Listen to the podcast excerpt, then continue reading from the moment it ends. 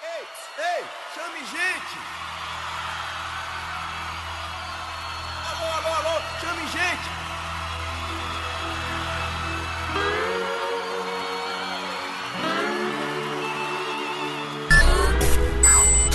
Metanauta, seja bem-vindo a bordo.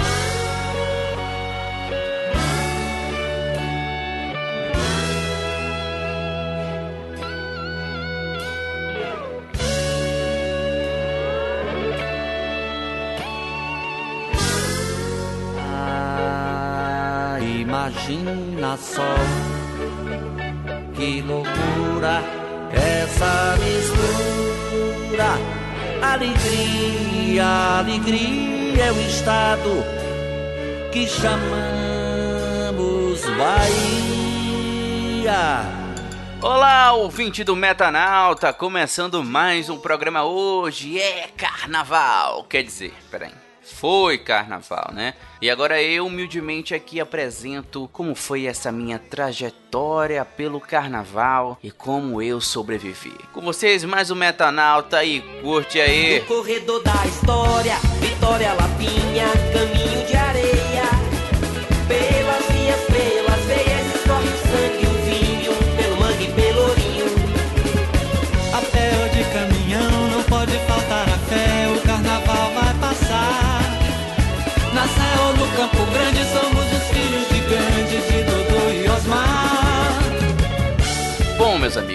começo de conversa, eu já não frequento o carnaval há 15 anos atrás.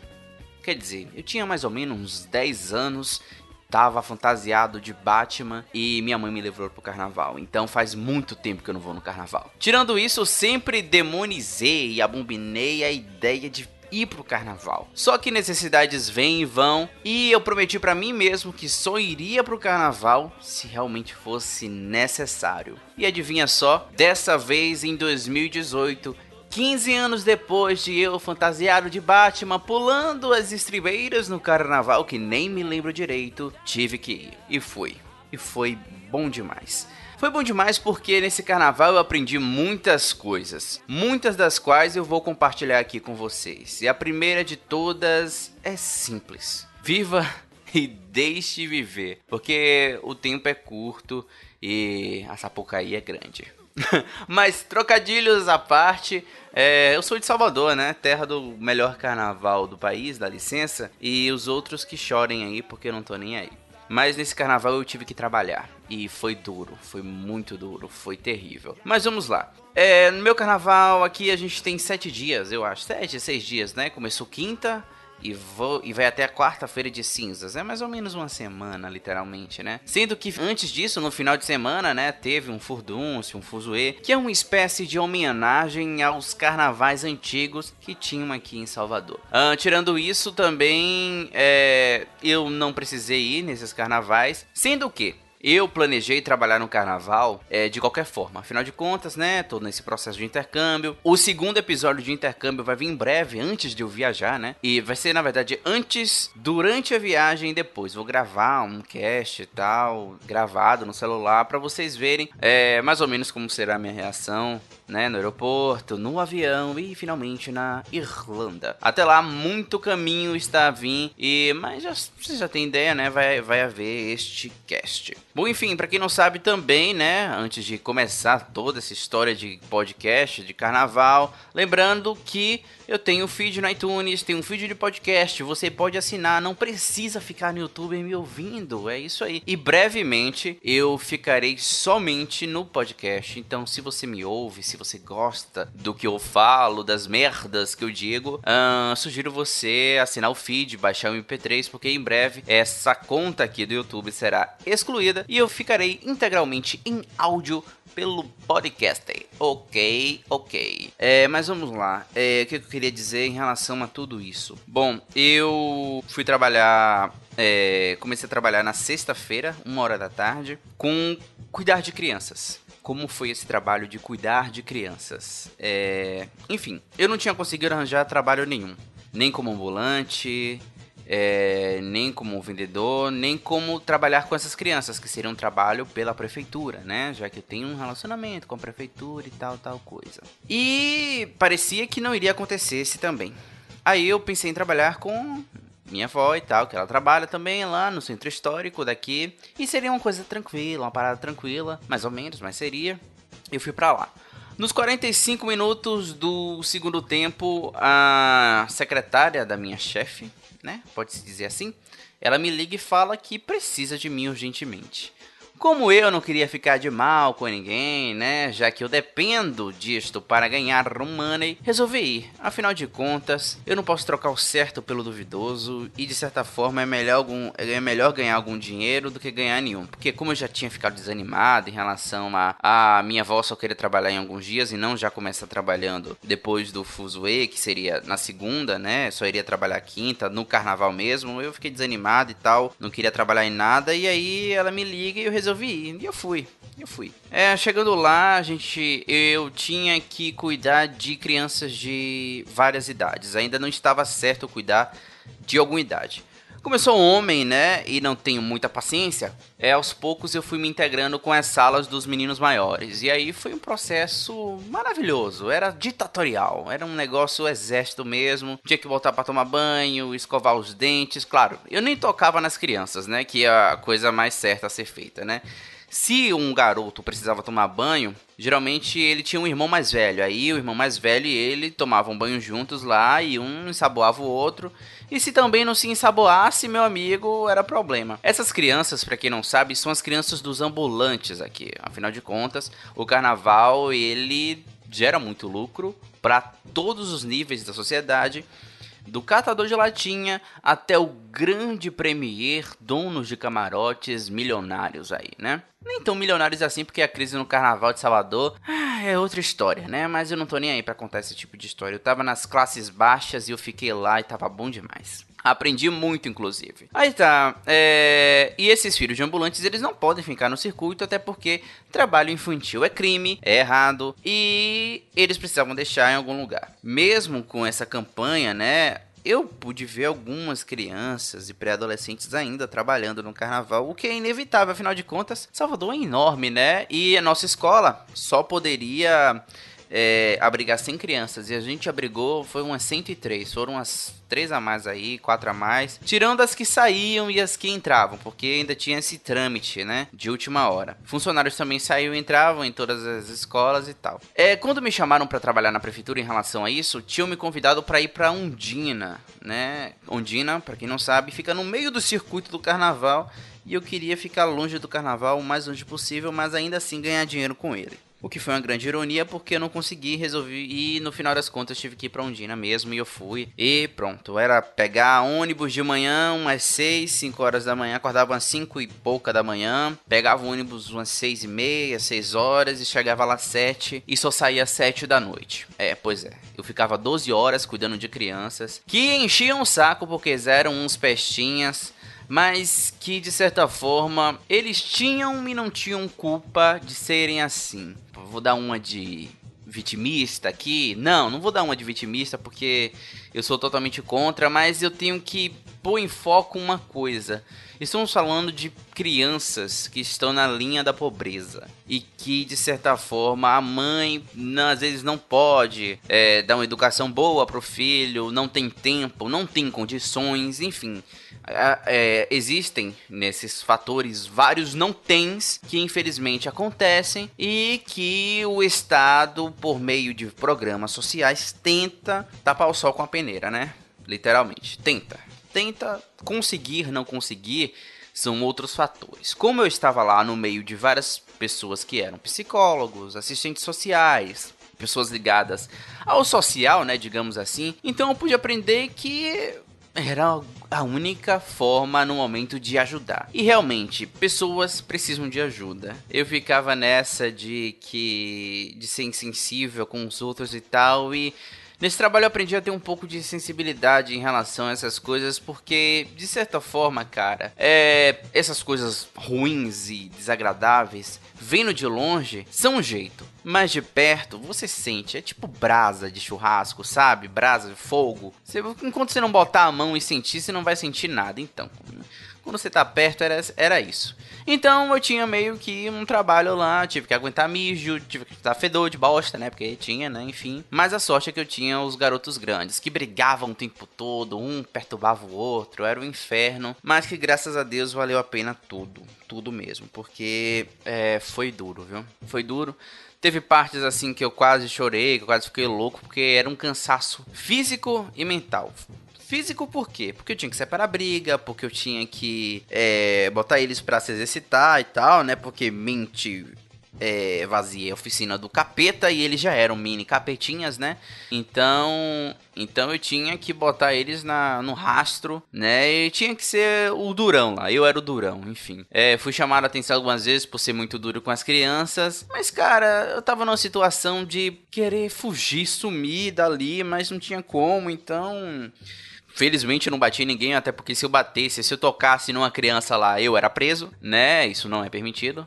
É, e as únicas coisas que eu tinha mesmo é segurar a criança, né? Acho que o ato mais violento que eu fiz lá foi gritar, porque não tem como não gritar, amigo. Não tem como não gritar porque você tem que gritar, senão eles não obedecem. Enfim, e a gente via casos assim tristes, sabe? Criança que guardava comida para comer mais tarde, é, criança que guardava escova para depois levar para casa, criança que fingia que perdeu sandália, que perdeu peças de roupa para ganhar mais roupas de doação. Coisas assim que, sabe, no nosso cotidiano a gente não não liga, mas que, cara, você tá ali, você tá do lado. Você não, é claro que eu não, não dormia, eu acordava com eles, né? Porque, enfim, eu que botava eles para acordarem. Mas é, ah, velho, eu não sei.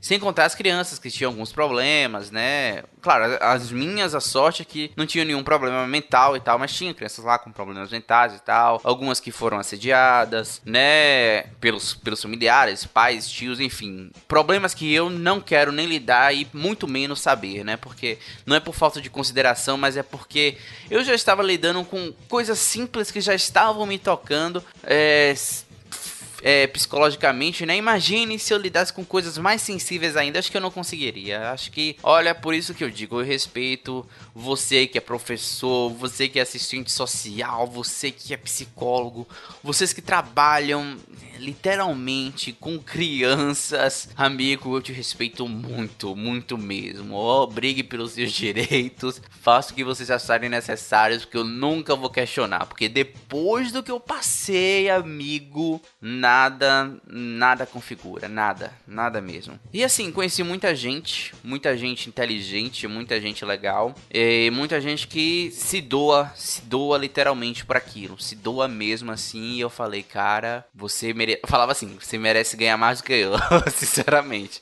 E claro, tava ganhando uma pontinha ali, né? Porque eu não sou besta nem nada. Mas assim, eu aprendi ali que humildade, humildade é tudo, sabe? Que às vezes a gente reclama por coisas bobas que, sinceramente, aquelas velhas, aqueles velhos clássicos de lições de morais que a gente lê no Twitter, ou vê em mensagem de WhatsApp, você vê no real, assim, é outra história. É, sabe? Que você fala, ah, mais uma mensagenzinha de, sabe, lição de moral, blá, enfim. Mas quando você vê na, na, na vida real, parada ali na sua frente, cara, isso são outros 500. É, é, é uma coisa assim que eu pretendo não passar passar nunca mais na minha vida e não, e não é por falta de sensibilidade, não, porque me tocou muito e me cansou muito. Mas enfim, é... sem contar também problemas que poderiam vir no futuro, né? Claro, porque tinha crianças lá com piolho, e escabiose, doenças e doenças e doenças que poderiam passar na gente. Algumas pessoas conseguiram de bônus ter essas doenças,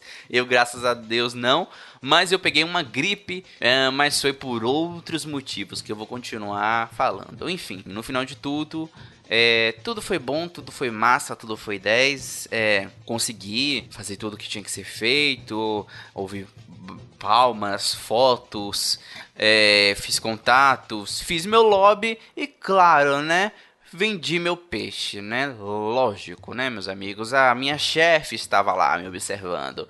Então, Eu tinha que, né, fazer a média, fazer a média. E acho que fiz muito bem, modéstia à parte. Se não fiz, paciência. Eu achei que fiz, então acho importante. Eu não machuquei ninguém, não maltratei ninguém, gritei o quanto pude, me estressei o quanto pude, ri o quanto pude e fui forte o suficiente para não chorar o quanto eu pude.